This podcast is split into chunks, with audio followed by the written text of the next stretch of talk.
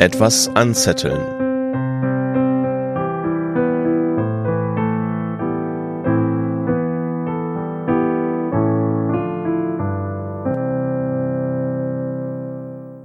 Etwas anzetteln. Im Englischunterricht wird in der Regel von false friends, also falschen Freunden, gesprochen. Damit sind Worte gemeint, die so ähnlich wie deutsche Worte klingen, aber eine völlig andere Bedeutung haben. Zum Beispiel hört sich das englische Wort brief wie das deutsche Wort Brief an, hat aber einen ganz anderen Inhalt. Brief meint kurz oder knapp. So ähnlich verhält es sich mit unserer heutigen Redewendung. Etwas anzetteln.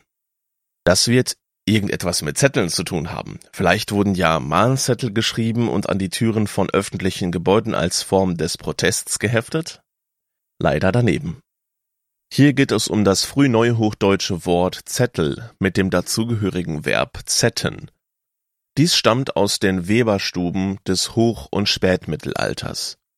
Zu Beginn der Arbeit musste ein Zettel, also ein Längsfaden, in den Webstuhl eingespannt werden.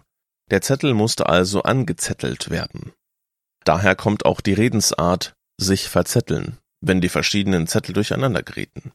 Allerdings wurde die Redewendung sowohl positiv als auch negativ verwendet. Im Wörterbuch von Josua Mahler aus dem Jahr 1561 wurden positive und negative Beispiele aufgeführt. Einen Krieg anzetteln und stäften. Eines Heil anzetteln. Anziehen. Fund den ersten Anlass geben, dass einem wieder geholfen werd. Zank anzetteln oder anrichte. In unserer Zeit steht es nur für negative Dinge. Jemand zettelt einen Aufstand, einen Streit oder eine Verschwörung an. Damit sind Auseinandersetzungen jeder Art gemeint. Anzetteln bedeutet also etwas Böses in die Wege leiten oder die Initiative dazu ergreifen. Beispiele für das Anzetteln von Aufständen, Revolutionen und Streitereien gibt es genug. Die Süddeutsche Zeitung schrieb im April 2022 in Bezug auf die europäischen Handelsbeziehungen zu China: Die neue Härte gegenüber dem aggressiven Rivalen ist richtig und wichtig. Die EU muss ihre Firmen gegen unfaire Praktiken verteidigen, darf allerdings nicht unüberlegt einen Handelskrieg anzetteln. Die Menschen waren zu allen Zeiten darauf bedacht, die eigenen Interessen durchzusetzen Dafür wurde dann ein Aufstand oder eine Verschwörung angezettelt, um beispielsweise einen unpassenden König oder Regierenden aus dem Weg zu räumen. Das war auch bei den Israeliten in der Wüste der Fall. 4. Mose 16, 1 bis 3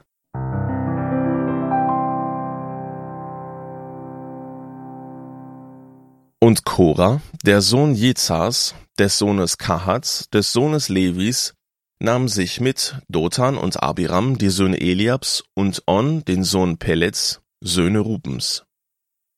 Und sie empörten sich gegen Mose samt 250 Männern aus den Kindern Israels, Vorstehern der Gemeinde, Berufenen der Versammlung, angesehenen Männern. Und sie versammelten sich gegen Mose und Aaron und sprachen zu ihnen, Ihr beansprucht zu viel, denn die ganze Gemeinde, sie alle sind heilig und der Herr ist in ihrer Mitte. Warum erhebt ihr euch über die Gemeinde des Herrn?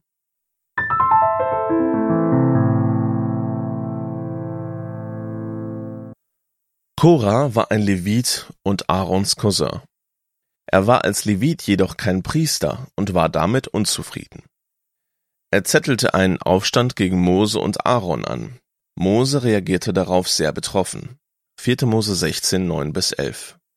Ist es euch zu wenig, dass euch der Gott Israels aus der Gemeinde Israels ausgesondert hat, um euch sich nahen zu lassen, damit ihr den Dienst an der Wohnung des Herrn verseht und vor der Gemeinde steht, um ihr zu dienen? Er hat dich und alle deine Brüder, die Söhne Levis, samt dir zu ihm nahen lassen, und ihr begehrt nun auch das Priestertum? Fürwahr, du und deine ganze Rotte, ihr rottet euch gegen den Herrn zusammen. Und Aaron, wer ist er, dass ihr gegen ihn murrt? Aus einer Anschuldigung wurde eine Verschwörung gegen Mose und Aaron, die nicht nur Korah betraf, sondern 250 Männer mit ihren Familien. Sie unterstellten Mose zusätzlich noch böse Absichten und Machtbestrebungen. Am darauffolgenden Tag trafen sich Mose und die Opposition vor dem Eingang der Stiftshütte, und es geschah Folgendes. Gott befahl dem Volk, sich von den Wohnungen Koras, Datans und Abirams zu entfernen. Das taten sie auch. Daraufhin sagte Mose, 4. Mose 16, 28 bis 32, Daran sollt ihr erkennen, dass der Herr mich gesandt hat, alle diese Werke zu tun, und dass ich nicht aus meinem eigenen Herzen gehandelt habe. Wenn diese sterben werden, wie alle Menschen sterben und gestraft werden mit einer Strafe, wie sie alle Menschen trifft, so hat der Herr mich nicht gesandt. Wenn aber der Herr etwas Neues schaffen wird, so dass der Erdboden seinen Mund auftut und sie verschlingt mit allem, was sie haben, dass sie lebendig hinunterfahren ins Totenreich, so werdet ihr erkennen, dass diese Leute den Herrn gelästert haben. Und es geschah, als er alle diese Worte ausgeredet hatte, da zerriss der Erdboden unter ihnen. Und die Erde tat ihren Mund auf und verschlang sie samt ihren Familien und alle Menschen, die Cora anhingen und all ihre Habe. Und sie fuhren lebendig hinunter ins Trutenreich mit allem, was sie hatten, und die Erde deckte sie zu. So wurden sie mitten aus der Gemeinde vertilgt. Korah, der einen Aufstand gegen seinen geistlichen Führer anzettelte, wurde für alle sichtbar von der Erde verschlungen, und damit zeigte Gott seinem Volk, wie schwer er Korahs Handeln einstufte. Es ist sicherlich deutlich geworden, dass diese Geschichte keine Vorlage zum Nachahmen ist. Wir können allerdings etwas daraus lernen.